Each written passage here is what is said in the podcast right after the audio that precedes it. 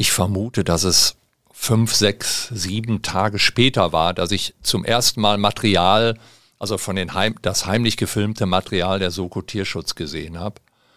Und da habe ich schon gedacht, pff, also was die, dass Menschen so verrohen können, habe ich direkt bei den ersten Aufnahmen. Das ist mir kalt den Rücken runtergelaufen.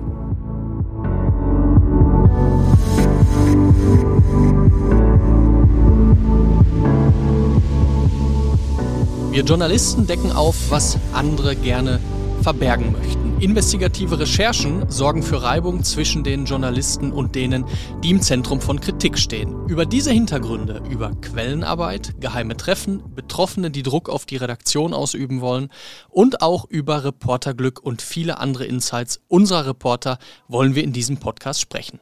Mein Name ist Jens Ostrowski, ich bin Chefredakteur und spreche in diesem Podcast mit unseren Reporterinnen und Reportern über ihre Arbeit. Und damit herzlich willkommen an alle Zuhörer und herzlich willkommen an Jörg Heckenkamp, Lokaljournalist seit mehr als 40 Jahren.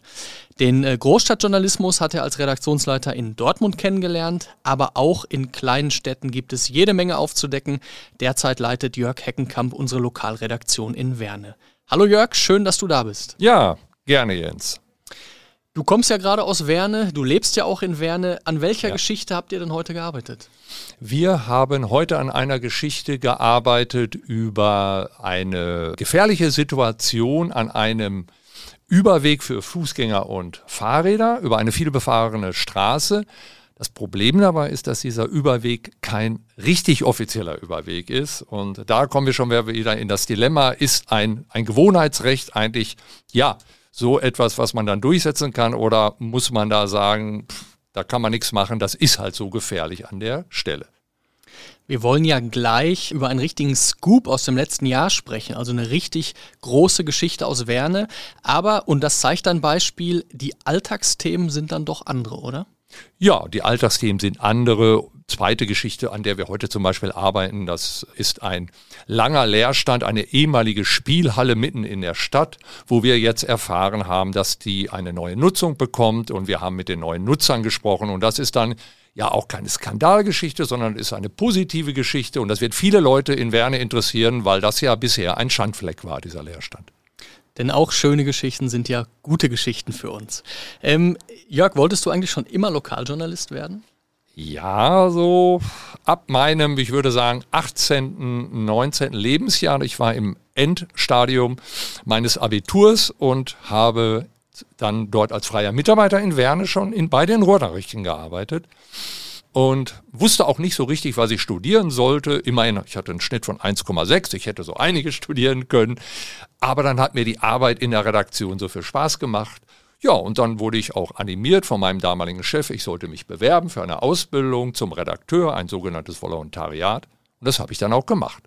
Und daraus sind dann jetzt mehr als 40 Jahre geworden. Da sind wir sehr froh drüber. Und uns beide verbindet ja eine Anekdote. Also lange bevor ich überhaupt zu den Ruhrnachrichten gekommen bin, ähm, da habe ich mit 16 Jahren versucht, freier Mitarbeiter zu werden bei den Ruhrnachrichten und habe mich bei der Lokalredaktion in Dortmund beworben und hatte dort einen sehr, damals hätte ich gesagt, knörrigen Redakteur am Telefon, der mich weggeschickt hat und gesagt hat, ja, hier, bevor du in die Großstadtredaktion kommst, versuch's doch mal draußen in den Stadtteilen, da kannst du dir deine ersten Sporen verdienen. Und ich habe habe den leisen Verdacht, dass du das damals warst. Das ist gut möglich, ja. Mit 16-jährigen freien Mitarbeitern konnten wir in einer Großstadtredaktion tatsächlich nicht so viel anfangen. Aber aus dir ist ja dann doch was geworden, Junge. da bin ich ja froh. Ja, schön. Also, wir haben gerade schon drüber gesprochen natürlich ist oder gerade auch in kleinen Städten ist Journalismus super wichtig, wie eben auch eine ja sehr, sehr große Geschichte aus dem Jahr 2021 zeigt. Worüber wollen wir beide heute sprechen? Wir sprechen über den sogenannten Mecke-Skandal, der zunächst Tierquäler-Skandal hieß, bis wir dann rausrecherchiert haben, dass die Firma Mecke, ein alteingesessener Fleischereibetrieb aus Werne, hinter diesen Vorwürfen, es gibt ja noch kein Gerichtsurteil, hinter diesen Vorwürfen der massiven und langanhaltenden Tierquälerei steckt. Ich glaube, unter dem Begriff Mecke-Skandal ist das auch heute noch ein Jahr, mehr als ein Jahr danach noch ein Begriff. Ich kann mir zwar kaum vorstellen, dass es da draußen jemanden gibt, der jetzt mit diesem Skandal nichts anfangen kann. Äh, so sehr ging der ja in Mark und Bein. Aber würdest du noch mal einmal kurz zusammenfassen, ähm, wie haben sich die, die Tierquälereien und die mutmaßlichen Verstöße im Grunde dargestellt?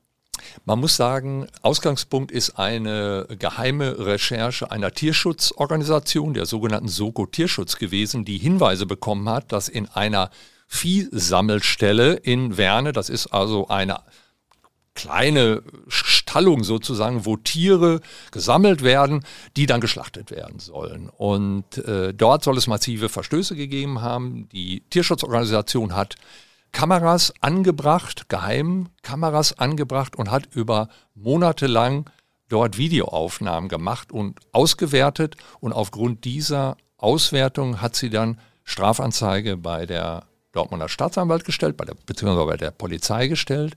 Und als erste Reaktion, und das ist dann der erste Fall gewesen, dass es an die Öffentlichkeit kam, hat der Kreis Unna, der für Werne zuständig ist, diese Viehsammelstelle geschlossen. Und das in einer Pressemitteilung mitgeteilt. Und diese Pressemitteilung ist dann irgendwann bei uns auf dem Tisch gelandet. Und äh, wann war dir klar, dass das eine Riesengeschichte wird? Also das kam erst zwei bis drei Tage später, weil ähm, die Pressemitteilung datierte vom 23. Juli 2021 und nannte weder den Namen Mecke, der bis dahin ja überhaupt noch nicht bekannt war in dem Zusammenhang, noch die Stadt, in der die Viehsammelstelle geschlossen wurde, sondern einfach nur im Kreis Unna. Das hätte bei den ganzen Städten irgendwo sein können. Und die erste Berichterstattung war demnach auch über den Hellweger Anzeiger, der über die Kreisberichterstattung sozusagen davon eine Meldung gemacht hatte.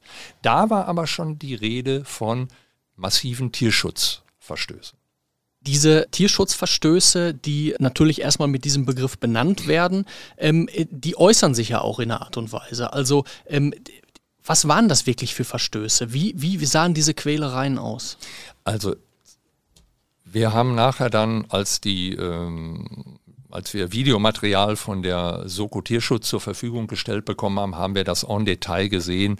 Es war, dass Tiere, die fast kaum noch laufen konnten, mit brutalen Schlägen auf irgendwelche Anhänger getrieben wurden. Es waren Tiere, die nicht mehr aufstehen konnten, Rinder vor allen Dingen, die mit Mistgabeln gestochen wurden. Es waren Rinder, die am Boden lagen, denen Blut abgezapft wurde für kommerzielle Verwendung offenbar. Ähm, es waren Schweine, die mit Elektroschockern irgendwelche Rampen hoch oder runter getrieben wurden. Also es war einfach nur schrecklich alleine, wie die Tiere ausgesehen haben, abgemagert und kaum noch in der Lage, ja, zu stehen, sich zu bewegen. Und mit diesen Tieren so umzugehen, das ist unfassbare Brutalität, die dort zu sehen war.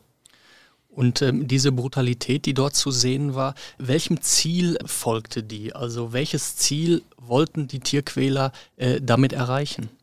Ja, also eigentlich müssten die Tiere dann zu Schlachthöfen gebracht werden, wenn sie krank sind, nur noch für Tierfutter zur Verwendung. Aber nach unseren Recherchen sind auch Tiere nach Italien gebracht worden, also auf einen ganz langen Weg, äh, Transportweg.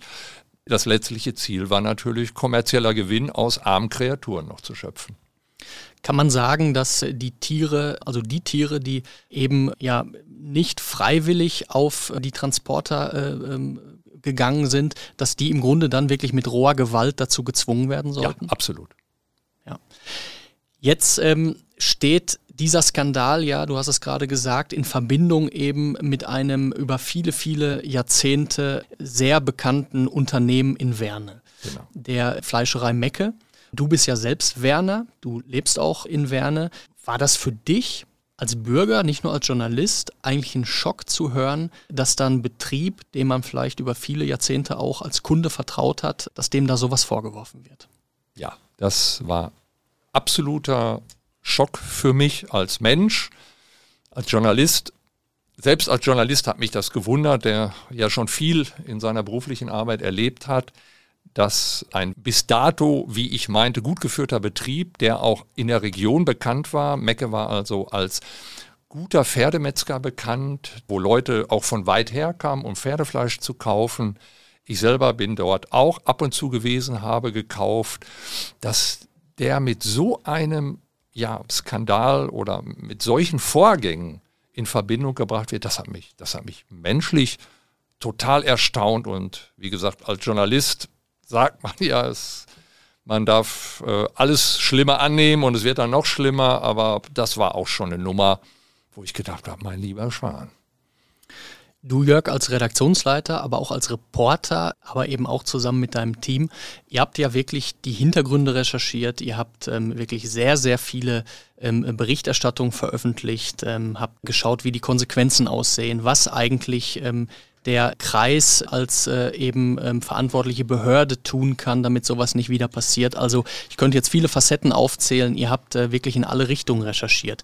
Der Anstoß dieser Geschichte, der kam aber ja nicht von Journalisten, sondern der kam eben von Tierschützern. Und jetzt sind wir natürlich alle sehr, sehr froh, dass dort die Soko Tierschutz diese Tierquälereien äh, an die Öffentlichkeit gebracht hat. Aber die Frage darf ja an der Stelle trotzdem erlaubt sein. Ist das eigentlich rechtlich erlaubt, heimlich in, äh, auf Privatbesitz, in äh, privaten Stallungen dann Filmaufnahmen zu machen?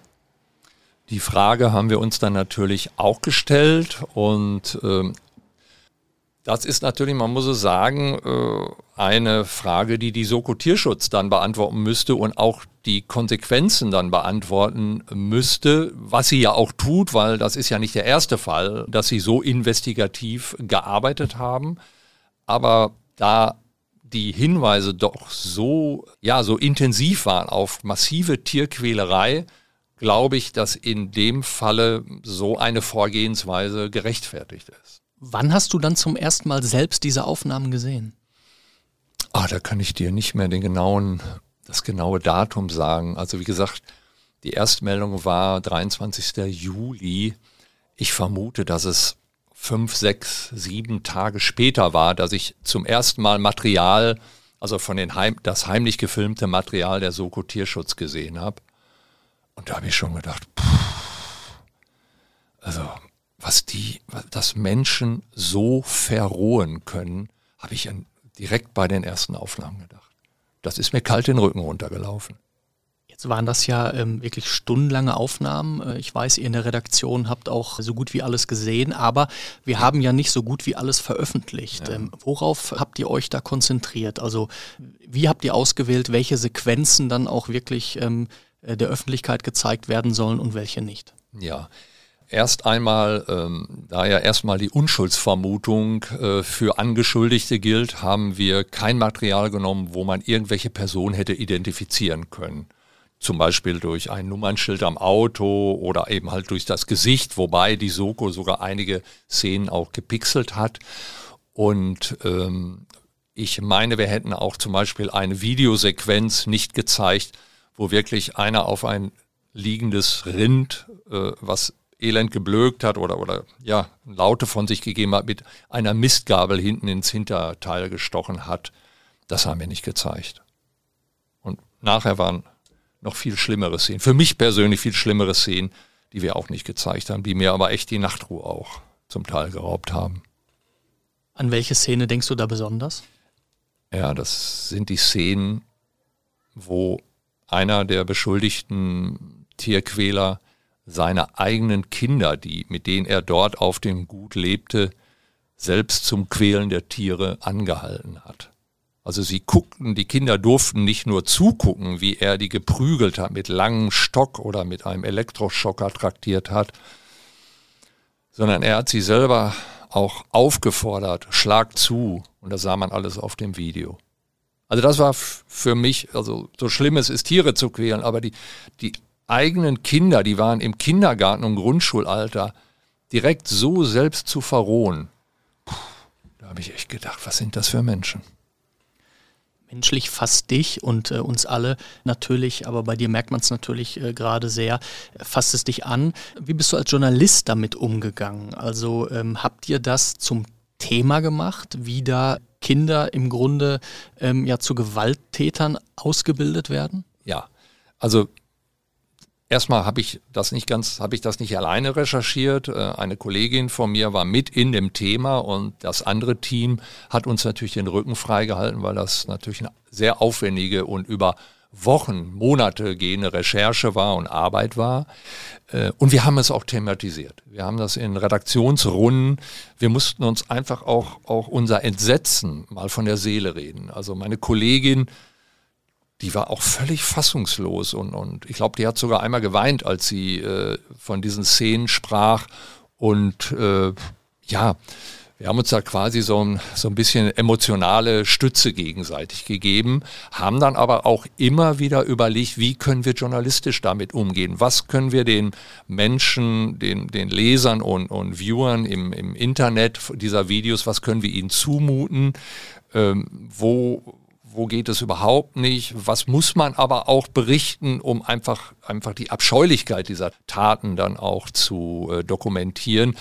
Und so haben wir zum Beispiel, äh, sind wir drauf gekommen, dass wir eine Psychologin mal äh, die Videos haben anschauen lassen, wo die Kinder äh, eben da angehalten werden, um ihre Meinung, ihre fachliche Meinung mal einzuholen, was das so mit, mit Kindern machen kann auf, in Zukunft.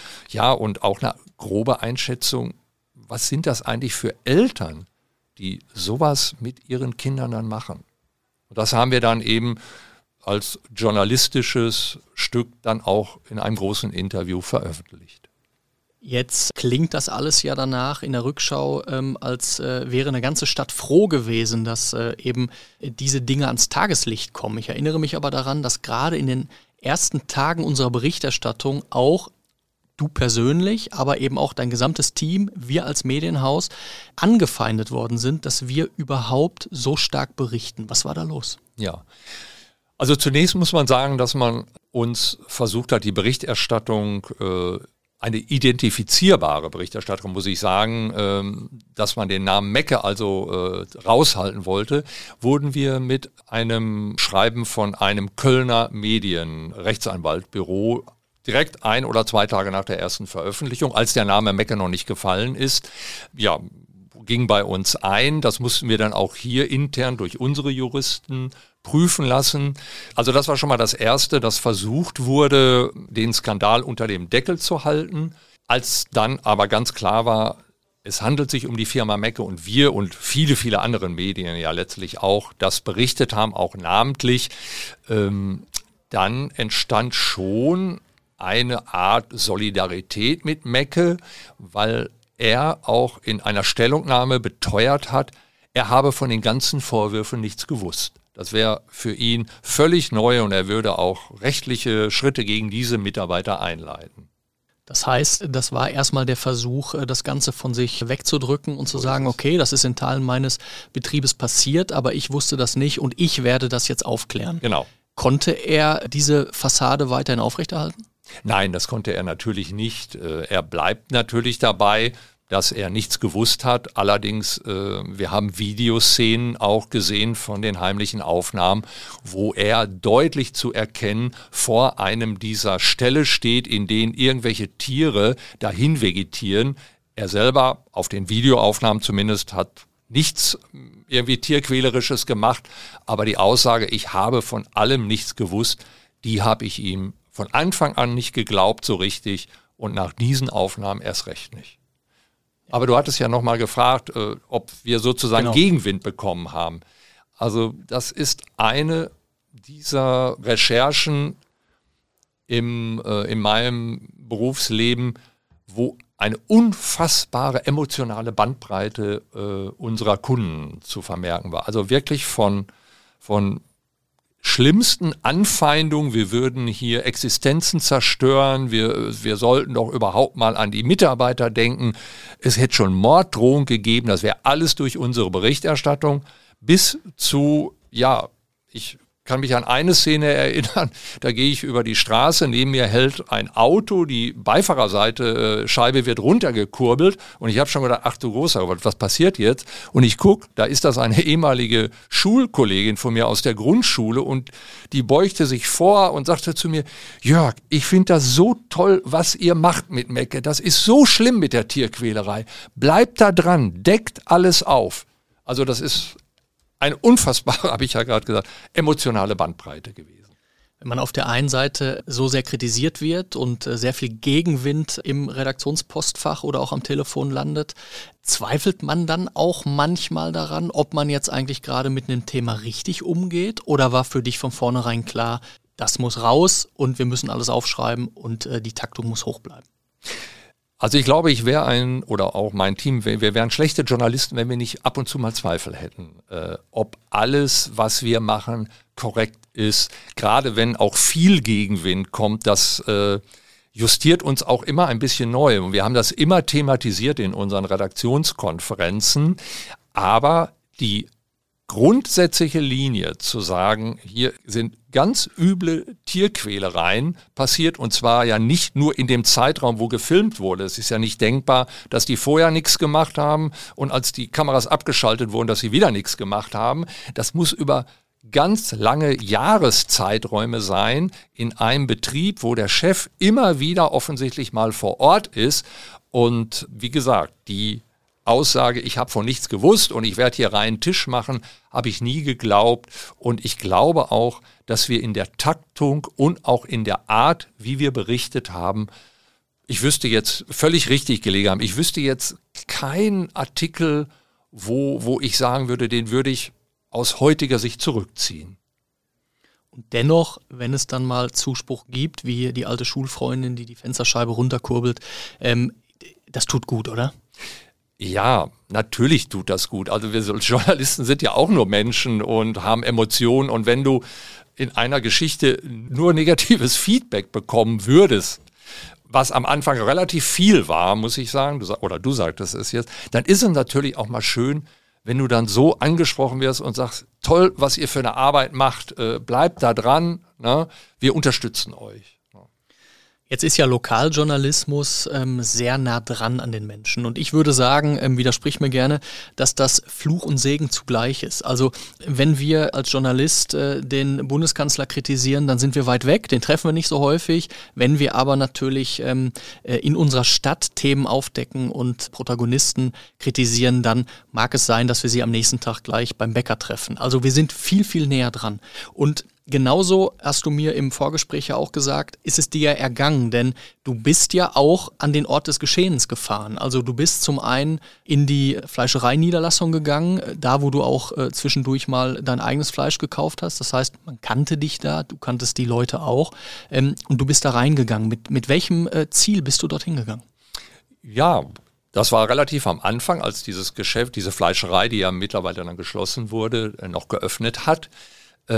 Ich wollte versuchen, mit dem Chef zu sprechen, weil ich wusste, dass er sein Büro oben hat. Da war ich ja schon mal wegen anderer Geschichten in der Vergangenheit. Und natürlich ist das schwierig. Wir haben gerade eine Berichterstattung gemacht, wo absehbar war, dass das äh, immensen wirtschaftlichen Einfluss auf diese Fleischerei hat, weil die Leute da nicht mehr kaufen wollen. Und du gehst dann da rein und stehst vor drei äh, Fleischerfachverkäuferinnen, die wahrscheinlich um ihren Job bangen. Das mache ich auch nicht so emotionslos, da muss ich mir auch einen Ruck geben. Und, aber das gehört halt zu meinem Job. Und ich habe dann nochmal gefragt und habe mich vorgestellt, die kannten mich natürlich sofort, aber ich sage immer offiziell, ich bin von den Ruhrnachrichten und ich würde gerne mit Herrn Mecke sprechen und äh, ja, aber der ist nicht zu sprechen, und ich habe nochmal nachgefragt, ob der jetzt oben da war und sich hat verleugnen lassen oder tatsächlich nicht da war, weiß ich in dem Falle nicht. Äh, ja, aber es sind schon, sind schon mulmige Gefühle manchmal, äh, wenn du dann ja die Protagonisten deiner Geschichten selbst sprechen willst. Ne? Journalisten werden ja gerne als abgebrüht bezeichnet, würdest du sagen. Ich meine, du bist seit 40 Jahren in dem Job die Mecke-Geschichte war auch nicht die, die, die erste und einzige Geschichte, die du ähm, äh, gemacht hast, die im Grunde so ein Kaliber war.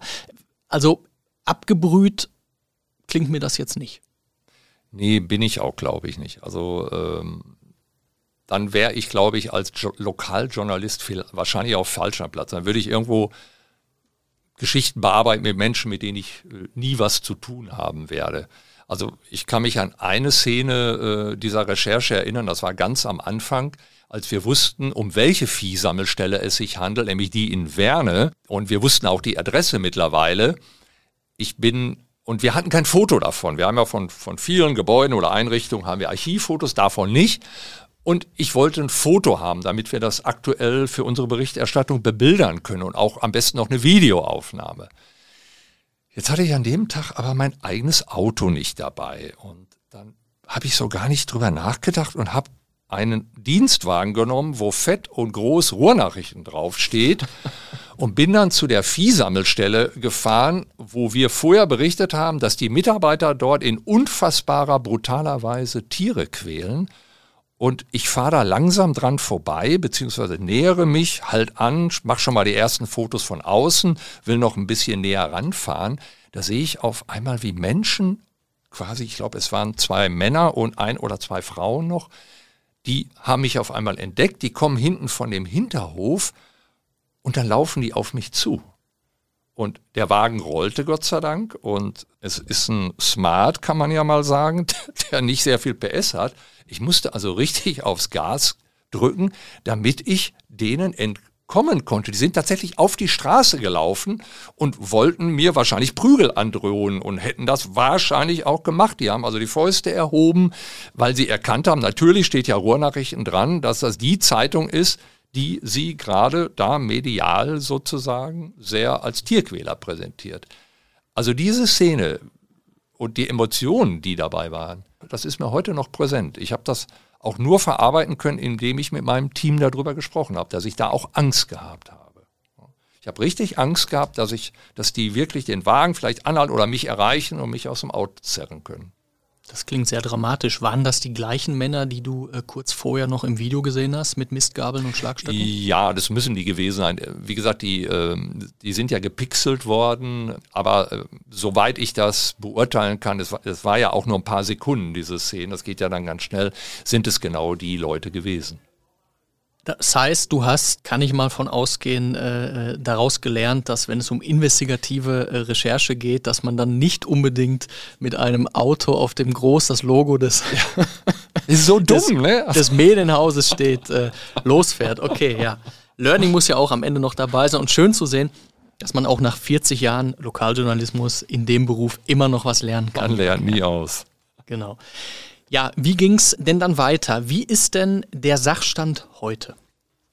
Ja, der Sachstand, soweit ich das weiß, äh, das ist übrigens jetzt ein guter Tipp, mal wieder nachzufassen. Wir haben natürlich in regelmäßigen Abstand bei der Staatsanwaltschaft in Dortmund angerufen und uns nach dem Stand des Ermittlungsverfahrens erkundigt. Es, meine Kenntnis nach gibt es bisher noch keine Anklagen, sondern es wird weiterhin das Beweismaterial gesichtet, was auch offensichtlich sehr aufwendig ist, weil die Soko Tierschutz eine unglaubliche Fülle an Videomaterial äh, zur Verfügung gestellt hat. Und selbst wenn die sagen, auf dem Bild ist Herr sowieso zu sehen, dann muss es ja für eine strafrechtliche Überprüfung, muss es dann standhalten. Das muss also genau geprüft werden. Ich habe einerseits Verständnis dafür, dass man da sehr akribisch und genau arbeitet, aber das Ganze ist jetzt mehr als ein Jahr her und äh, ja, also da könnte jetzt mal ein bisschen Gas geben seitens der Ermittlungen nicht schaden. Das heißt, du erwartest aber schon, dass es da zu einer Anklage kommt. Ja, ich glaube, ähm, wir haben ja auch andere Fälle mit der Soko Tierschutz mal besprochen, um auch eine, das, mal das mal zu bewerten. Wie schlimm ist das eigentlich? Und das ist schon am oberen Ende. Das ist schon am oberen Ende dessen, was man Tieren antun kann in dieser Systematik über diese Dauer. Ähm, insofern, das würde mich jetzt schwer wundern, äh, wenn da jetzt äh, ja keine Anklage gegen die beiden hauptverdächtigen Angestellten, aber auch Herr Mecke ist ja im äh, Visier der Fahnder. Möglicherweise kommt der mit dem blauen Auge davon, aber das sind jetzt Spekulationen. Wann hast du ihn, er ist ja auch Werner, das letzte Mal gesehen? Also persönlich habe ich ihn jetzt seitdem nicht mehr gesehen. Eine Kollegin von mir hat ihn im Frühjahr auf einem Reitturnier in Werne gesehen. Da ist er also knapp ein Jahr, ein Dreivierteljahr nach dem Skandal, so zumindest mein Kenntnisstand zum ersten Mal wieder in einer größeren Öffentlichkeit aufgetreten. In welchem Umfeld war das? Das war ein großes Reitturnier in Werne über mehrere Tage zieht sich das hin und er war an einem Tag, ich glaube, das war der mit dem, das war der Abschlusstag mit dem äh, höchst dotierten Springen, äh, da war er wohl da. Ich erinnere mich daran und ich erinnere mich, dass wir auch darüber berichtet haben und das blieb nicht ganz folgenlos. Ja, das ist richtig. Weil ähm, wenn jetzt irgendjemand zu einem Reitturnier geht, da werden wir nicht drüber berichten, aber wenn ein Herr Mecke, der ja nun im Fokus einer monatelangen medialen Berichterstattung gestanden hat, die weit über Werne und den Kreis Unna hinausgereicht hat, wenn der zum ersten Mal nach dem Skandal öffentlich in einem großen Rahmen auftritt, dann haben wir überlegt, ja, das ist journalistisch eine Nachricht, die berichtenswert ist und die auch, ja, presserechtlich, überhaupt äh, strafrechtlich völlig in Ordnung ist. Und so haben wir diese Berichterstattung dann auch angelegt. Und du sprachst gerade von einer Reaktion. Genau, ja. genau, es gab. Ja, es gab eine Reaktion von einem Familienmitglied der ähm, Familie Mecke, die eine Beschwerde beim Deutschen Presserat also quasi so die Reinigungsbehörde des äh, deutschen Journalismus eingereicht hat. Ähm, sie wollte uns diese Berichterstattung untersagen und machte auch Persönlichkeitsschutz geltend. Wie ist es ausgegangen? Ja, es ist so ausgegangen, wie ich es vermutet habe. Der Presserat hat uns saubere Arbeit bescheinigt.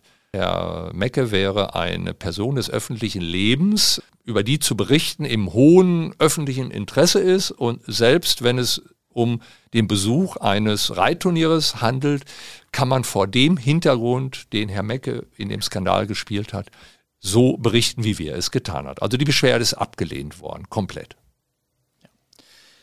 Und ihr werdet weiterhin ein Auge natürlich auf äh, die gesamte Sachlage werfen. Wenn du nochmal so zurückblickst auf ähm, äh, dann das äh, vergangene Jahr, die vergangenen Monate. Was nimmst du vor allem mit aus dieser Berichterstattung, aus dem Fall Mecke? Schwierige Frage. Also was, was ich gut gefunden habe, ist, dass man das nicht alleine machen darf. Also das ist emotional so belastend, äh, dass man es mit seinem Team teilen muss. Und man kann das auch nicht immer zu Hause abladen. Also das hat mir sehr geholfen, dass wir im Team gerade über diese ganz schlimmen Videoeindrücke, die wir gesehen haben, dass wir das so reflektieren konnten, dass wir uns gegenseitig ein bisschen gestützt haben und dass meine Kollegen auch mir Zuspruch gegeben haben, wenn es denn mal viele negativ, gerade zu Anfang, wie gesagt, viele, viel negativer Gegenwind kam. Klar, dann zweifelt man, man hat schlecht geschlafen, wenn man überhaupt mal geschlafen hat in den, in der Zeit. Und äh, also da konnte ich mich total auf, auf mein Team verlassen und ja, auch wenn es schwierig war, ich würde das immer wieder machen, weil ich, also ob Tiere da wurden gequält, Kinder wurden zum Quälen angehalten, also klar, es gibt immer was Schlimmeres auf der Welt, aber wenn das in deinem persönlichen, nahen Umfeld passiert und dann auch noch von Menschen, die du ja zumindest flüchtig kennst, von denen du einen ganz anderen Eindruck hast. Ja, und noch ein Fazit daraus ist, ja, dass man immer den Leuten nur vor den Kopf schauen kann. Das wollte ich gerade sagen und hinzufügen. Also es zeigt auch so ein bisschen, dass auch hinter einem sehr, sehr guten Namen, hinter einem sehr, sehr guten Image eines Unternehmens eben eine große Geschichte schlummern kann. Also es zeigt vielleicht auch uns Journalisten eben nochmal, dass es wichtig ist, wachsam zu sein, aufmerksam zu sein, misstrauisch zu bleiben, aber wie misstrauisch darf man denn als Lokaljournalist eigentlich sein? Denn wir wissen ja, die äh, Menschen da draußen, für die wir schreiben, für die wir arbeiten, für die wir jeden Tag unterwegs sind, die wollen nicht immer nur hören, was alles schlecht läuft, mhm. sondern die wollen gerne auch mal positive Geschichten lesen. Eine, ein Beleg dafür bekommen, ähm, dass sie in der richtigen Stadt wohnen. Also wie misstrauisch muss man als Lokaljournalist sein? Ja, also misstrauisch, glaube ich, musste, musste generell sein. Das, das gehört halt dazu, aber du darfst nicht negativ nur sein. Ich glaube, das ist ein großer Unterschied. Ich habe ja vorhin erzählt, wir haben heute an der Geschichte gearbeitet, dass ein Jahre, jahrzehntelanger Leerstand einer schummerigen Spielhalle beseitigt ist. Da zieht jetzt die Caritas Lüden-Werne ein, also ganz solide Organisation. Das ist eine tolle, positive Nachricht für die Stadt und die wir auch entsprechend groß bringen. Vielfach wird uns ja vorgeworfen, wir würden nur negativ berichten, gerade aus dem Wirtschaftsleben. Ihr berichtet doch nur, wenn jemand pleite geht. Das stimmt überhaupt nicht. Da sage ich auch immer, ich habe auch immer sofort Beispiele parat und sage, mir ist es doch viel lieber, wenn ich über eine Neueröffnung berichten kann, die der Stadt gut tut, als über eine Pleite, wo wieder auch Kaufkraft wegbricht. Letztlich ist das ja auch in unserem Sinne als Medienhaus, dass es den Städten, in denen wir vertreten sind, wo unsere Kunden leben, dass es denen gut geht. Absolut. Wenn es den Städten gut geht, dann geht es auch den Menschen in diesen Städten gut und somit geht es natürlich auch uns gut. Ist dir eigentlich bewusst, dass der Fall Mecke und somit dann auch eure, deine Berichterstattung ein Stück weit dazu geführt hat, dass ich heute kein Fleisch mehr esse? Das wusste ich jetzt nicht, dass das echt so Konsequenzen hat. Aber mein Team hat auch zumindest in den Wochen kein Fleisch angerührt. Es war tatsächlich auch dieser Reflex. Das gibt's doch nicht, ne? wenn, wenn unter diesen Umständen äh, Tiere gequält, geschlachtet, verwertet werden. Klar, man generalisiert dann natürlich ein bisschen. Ähm, dann hatte das den Auswirkungen. Ich habe vorhin noch mit einem Kollegen gesprochen, der gesagt hat, ich esse auch heute nicht mehr viel Fleisch. Und wie sieht es bei dir aus? Also wie hat dieser Fall deinen Fleischkonsum verändert? Ich kaufe so, man muss so sagen, zu 95 Prozent, es ist nicht immer möglich, aber zu 95 Prozent Neulandfleisch. Das ist ein bestimmtes Siegel von, ähnlich wie ein Biosiegel. Das hat ähm, damit zu tun, dass das Fleisch aus der Region kommt, dass die Tiere gute Haltungsbedingungen haben, äh, wenig Antibiotika und so weiter. Und ich esse auch nicht mehr so viel Fleisch, das stimmt schon. Und wenn du kein Fleisch isst, was isst du denn dann? Ich mag gern Käse. Ich mag jetzt im Sommer gerne Salat. Gestern habe ich mir noch abends nach dem Sport einen schön gemischten Salat mit Feta-Käse und getrockneten Tomaten gemacht. Das sehr klingt, lecker. Das klingt sehr gut. Da würde ich mich direkt mit an den Tisch setzen. Eine äh, letzte Frage habe ich äh, zum Ende. Du bist seit 40 Jahren im Lokaljournalismus. Du bist Reporter. Ich habe den Eindruck, äh, nicht nur in diesem Gespräch, auch in unserer täglichen Zusammenarbeit, dass dir das Spaß macht. Würdest du deinem Sohn, wenn es heute noch mal zu entscheiden wäre, ähm, dazu raten, Lokaljournalist zu werden? Ja, wenn er daran Spaß hätte, ich würde auf jeden Fall sagen, äh, das ist ein Beruf mit Zukunft. Das ist auch ein abwechslungsreicher Beruf. Also ich bin angefangen, da habe ich eine mechanische Schreibmaschine benutzt. Dann kam der erste Computer und heute mache ich Videos und schneide die sogar mit einem eigenen Schnittprogramm. Ich bin also so ein kleiner Filmregisseur geworden und das alles in einem Journalistenleben. Und ich denke, das wird sich ähnlich weiterentwickeln. Ja, da kann ich nicht widersprechen. Jörg, ich sage ganz herzlichen Dank für dieses sehr, sehr spannende Gespräch. Ich drücke natürlich weiterhin die Daumen für deine nächsten Recherchen, die du anstrebst, äh, auch was den Fall Mecke betrifft und ähm, ja, wie es eben in genau diesem Fall weitergeht, äh, wann es und ob es zu einem Gerichtsverfahren kommt und noch jede Menge anderer tiefgründig recherchierter Themen aus eurer Region findet ihr liebe User, auf unserer Website. Dafür braucht ihr, schiebe ich mal hier ein, ein Plus-Abo und das bekommt ihr im Moment schon für nur 3 Euro in den ersten drei Monaten. Ich freue mich, dass ihr zugehört habt und wünsche euch einen super Tag.